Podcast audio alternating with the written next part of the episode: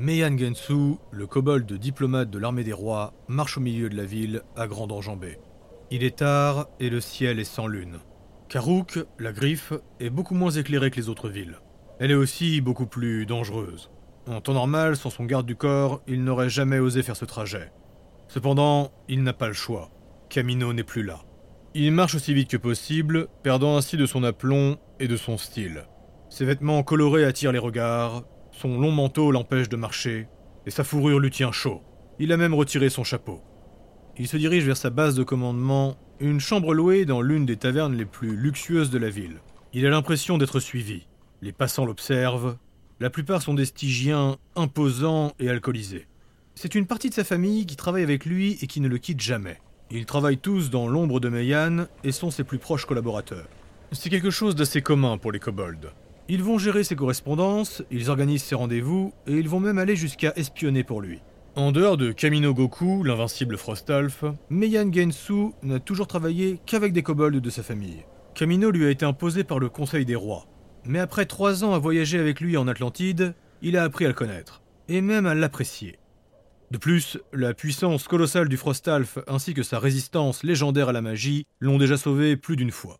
Il a donc fini par accepter ce dernier au sein de son équipe, bien qu'il ne soit pas de son sang. Meian arrive dans sa chambre, les cinq autres kobolds arrêtent ce qu'ils font en le voyant entrer. Il est tremblant et transpirant.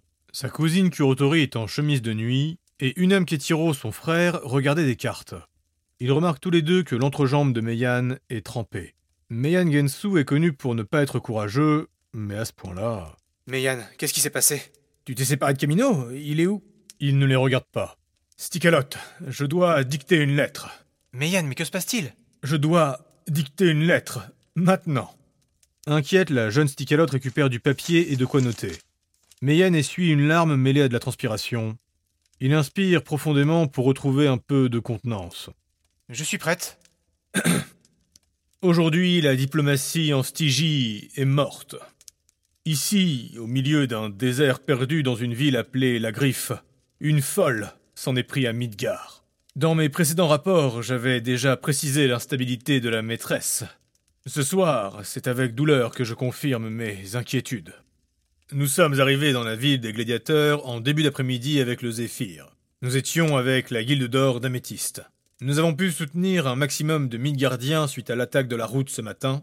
Pour plus d'informations, consultez la précédente lettre. Nous avons ensuite reçu des rapports précisant que les caravanes de Midgard n'avaient subi que peu de pertes. Et j'ai encore bon espoir de voir arriver les derniers demain matin dans la journée. Des renforts ont été envoyés pour les aider.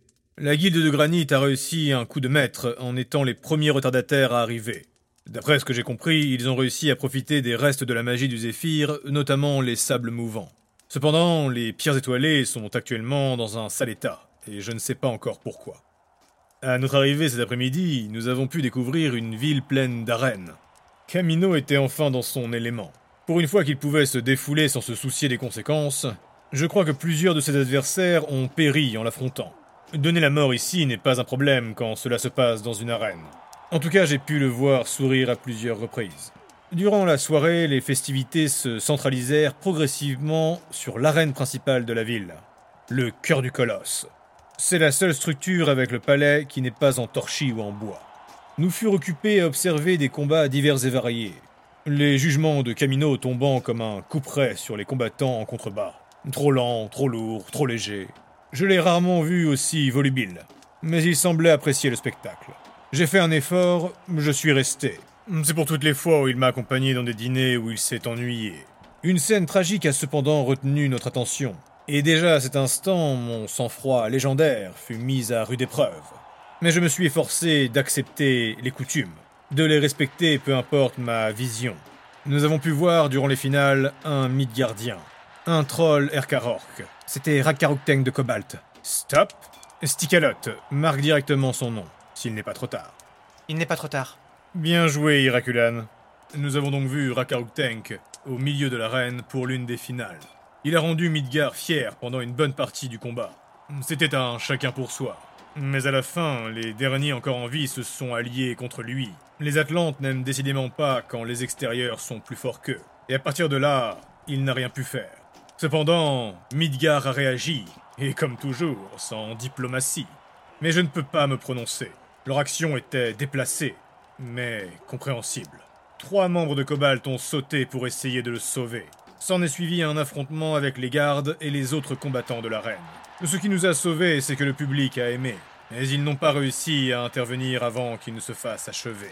À partir de là, ils ont été capturés et nous sommes actuellement en train de négocier pour les libérer. La chose n'est pas aisée. D'ailleurs, avez-vous avancé à ce sujet? Nos contacts sont limités. Nous les avons perdus. On parle cependant d'une vente de guerriers exotiques.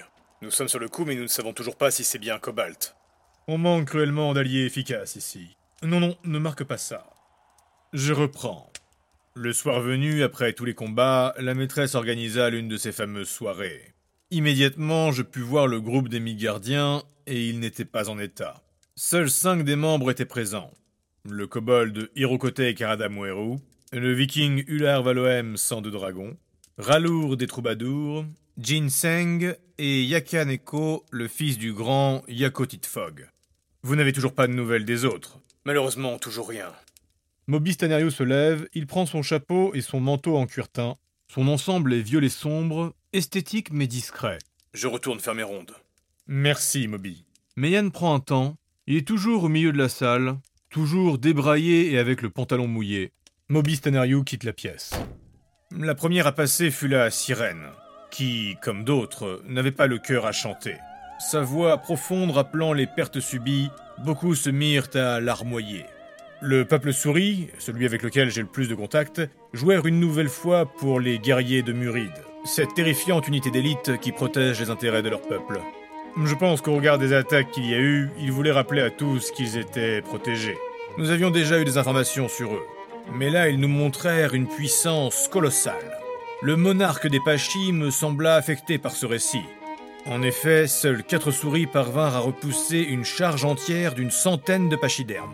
Je continue de développer notre relation avec cette nation, et je persiste à penser que cette race est un trésor caché, comme pour les kobolds. L'ensemble de la pièce a un sourire aux lèvres.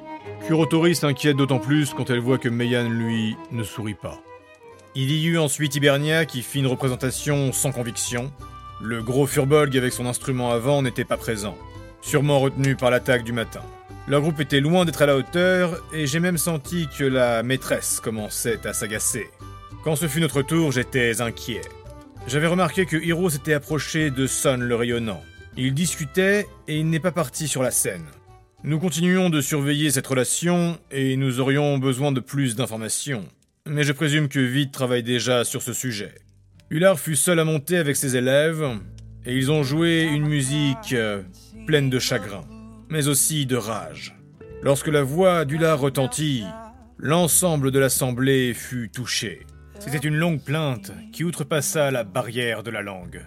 Tous furent subjugués par la puissance de ces lamentations, magistrales et inattendues. Lorsqu'il termina, la foule est restée silencieuse, et le silence s'étira de plus en plus alors que les artistes se regardaient avec gêne. La maîtresse finit par applaudir très lentement. Elle ne semblait pas satisfaite. Puis, nous avons attendu. J'avoue ne pas avoir compris au début. Une gêne et enfin une lourde inquiétude monta dans la salle. Nombreux étaient les chuchotements.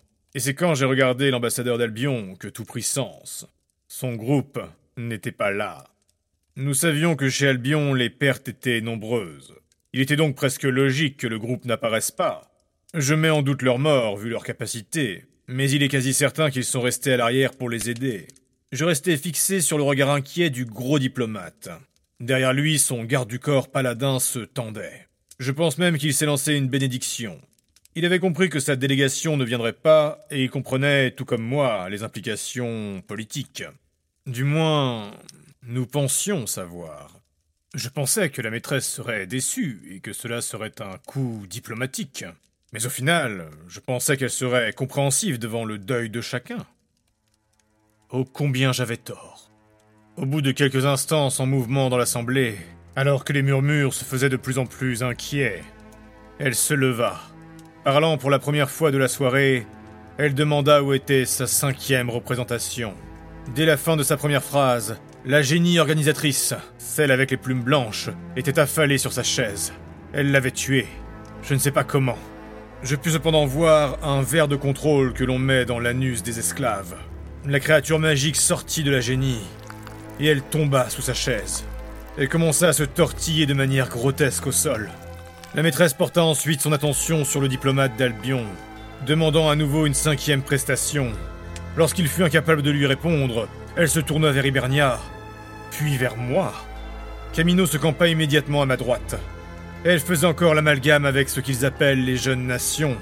Les Atlantes nous font souvent cet affront, nous mélanger avec Hibernia et Albion. L'un de nous devait immédiatement faire un spectacle digne de ce nom. Je l'observais presque avec défi. Ma nation s'était prêtée à son petit jeu malgré le manque d'envie. Mais ce n'est pas à Midgard de réparer les pots cassés d'Albion. Ce fut... Ce fut lorsqu'elle commença sa crise que je pris vraiment peur. Je n'oublierai jamais la vue, ce qu'elle a fait au diplomate d'Albion, le représentant le plus important de son peuple sur les terres stygiennes. Il s'apprêtait à répondre, mais à la place, la maîtresse leva les doigts, et le corps du diplomate se retourna, comme un gant, comme une chaussette. Ce fut immonde et terrifiant. Le sang et les viscères souillèrent une large zone. Le paladin qui l'accompagnait fut entouré d'une fumée verte, et elle semblait saper ses forces. Il n'eut pas le temps de réagir, et même sa magie de protection qui s'activait ne pouvait l'empêcher de mourir. La fumée se changea en flamme verdâtre. Il hurlait, mais ses défenses le tenaient en vie. Il agonisait. Il finit à genoux et s'écroula après plusieurs minutes. Pendant ce temps, la maîtresse se retourna vers la délégation hibernienne, transformant la diplomate char en squelette grimaçant. Elle a contrôlé. Elle a contrôlé le temps. Les cris de l'hibernienne résonnent encore dans mon crâne. Sa voix s'est changée, métamorphosée. Et les gardes du corps aussi se sont transformés. Elle les a métamorphosés en méduses informes. Elle a changé la matière. Jamais je ne pus imaginer être témoin d'une telle magie, d'une telle infamie. Je sais maintenant pourquoi les dieux empêchent de tels abus. Quand elle se retourna vers nous, je me figeais. Mon cerveau me disait de courir, de fuir. Mais impossible de bouger. Tous les sorts de ma mémoire étaient gelés, complètement inutiles face à une telle puissance. Cependant, ce n'était pas le cas de Camino. Il... Meyan retient une larme. Il ne prit pas le temps de réfléchir. Comme à son habitude, il ne prit pas le temps de penser. Nous étions en danger et il devait agir. Il se mit en branle, un pas après l'autre. Le premier sort de la maîtresse, un rayon rouge sang. Il attaqua sa chair directement.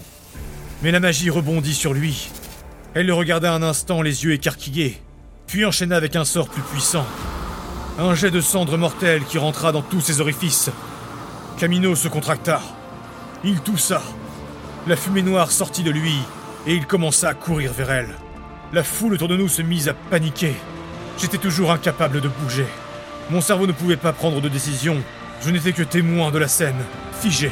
Je pus voir que Hiro a tenté d'intervenir, mais c'est Son qui l'empêcha. Et ils fermèrent les yeux. Deux étoiles de lumière qui refusèrent de voir les ténèbres. La main de Son sur les épaules d'Hiro paraissait presque gigantesque. Hiro était le seul mi-gardien présent, et heureusement. En pleine lancée, Camino reçut deux sorts de mort. Il tomba à genoux. Sa résistance légendaire à la magie était attaquée, mais il ne s'arrêta pas. Les gardes dorés de la maîtresse n'avaient rien vu venir, et ils se précipitèrent à travers la foule pour l'intercepter. Mais il était déjà sur elle. Lorsqu'il fut à portée, il fit tournoyer sa hache à l'instant où un dernier sort s'échappait, et elle commença à le changer en pierre. Mais Camino abattit son énorme hache sur elle. J'ai peut-être rêvé, mais j'ai eu l'impression qu'il a jeté un œil derrière lui pour me regarder. Et à cet instant, sa lame s'arrêta à quelques cheveux du front de la maîtresse. Je pense, je pense qu'il savait que même si son coup portait, il n'aurait pas été en mesure de la tuer, et qu'elle se serait retournée contre moi. Impuissant, empli de rage et de chagrin, je ne pus que regarder. J'étais terrifié. La maîtresse recula et me dévisagea. Elle observait ma terreur abjecte face à cette existence que je ne pouvais comprendre. J'avoue que j'ai perdu tous mes moyens, et je sais que les gens présents l'ont vu. Je sais qu'elle l'a vu. Ma terreur et mon urine. C'est probablement pour ça que je suis toujours vivant.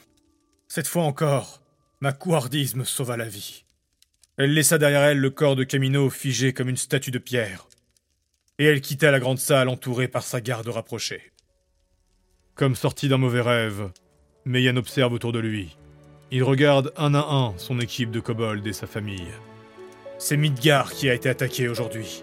Pas simplement moi, pas simplement Kamino Goku, mais bel et bien notre nation tout entière, notre peuple et nos valeurs. Donnez-nous une arme et défiez-nous en duel. Affrontez-nous dans une taverne. Nous serons les premiers à relever le gant. Mais là, cette exécution, cette mascarade, ce caprice, ceci ne doit pas être toléré. Ce sera mon dernier rapport avant un moment. Aujourd'hui, la maîtresse et tout ce qu'elle représente vient de se faire un ennemi de taille. Tout d'abord, il est hors de question de laisser Camino derrière. Je ne partirai pas avec le Zéphyr ce matin. Je resterai ici le temps de trouver un moyen de ramener son corps. Puis nous allons nous réfugier dans le désert.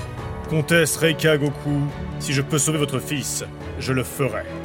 Meian prend un temps pour essuyer ses larmes, puis son regard se noircit.